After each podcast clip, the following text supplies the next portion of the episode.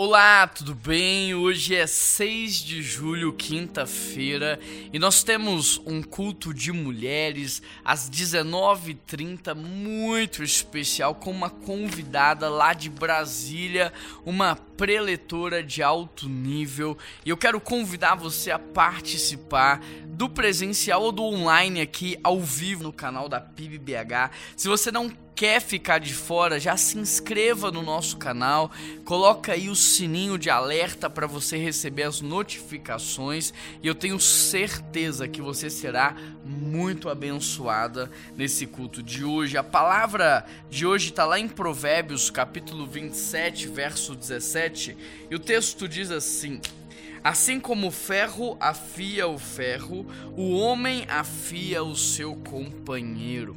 É interessante porque crescer dói, mas não crescer dói muito mais. E às vezes nós preferimos a dor da estagnação do que a dor do crescimento. E por conta disso nós nos afastamos daqueles que são usados por Deus para nos corrigir, nos exortar, para nos instruir e abraçamos aqueles que concordam com tudo o que fazemos, abraçamos aqueles que não ligam para nossa vida ou não ligam para o nosso futuro, porque é mais fácil. Só que a longo prazo, a consequência, a conta vai vir e ela terá que ser paga.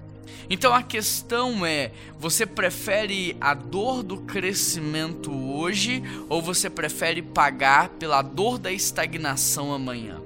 A dor do crescimento ela é imediata, mas ela passa. Agora, a dor da estagnação você recebe ela apenas no futuro, mas quando ela chega, ela é muito maior do que a dor do crescimento.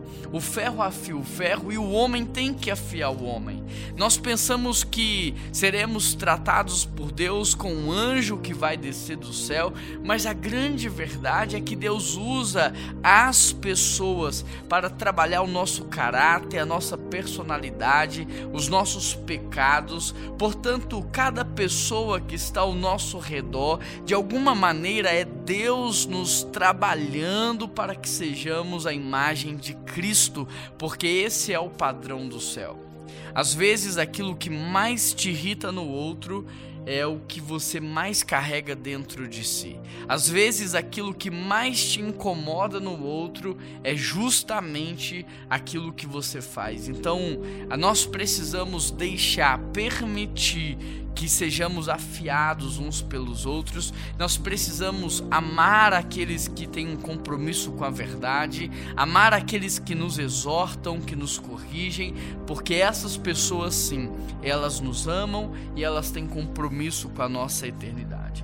Vamos orar pedindo a Deus um ajuste de olhar? Deus, muitas vezes nós pensamos que nos ama de verdade aqueles que concordam com tudo que fazemos, que nos ama de verdade aqueles que aplaudem as nossas atitudes, mas de verdade, Pai, essas pessoas elas não nos amam, elas não têm compromisso conosco, elas estão apenas evitando o mal-estar.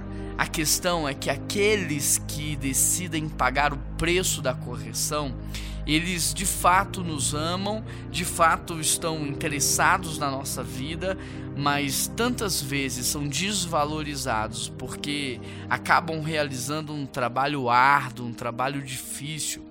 Mas só dessas pessoas, Pai, terem parado tudo o que elas tinham que fazer, terem orado por nós, pela situação, terem nos procurado, conversado, nos exortado, tudo isso já mostra o quanto ela se importa e o quanto ela se interessa.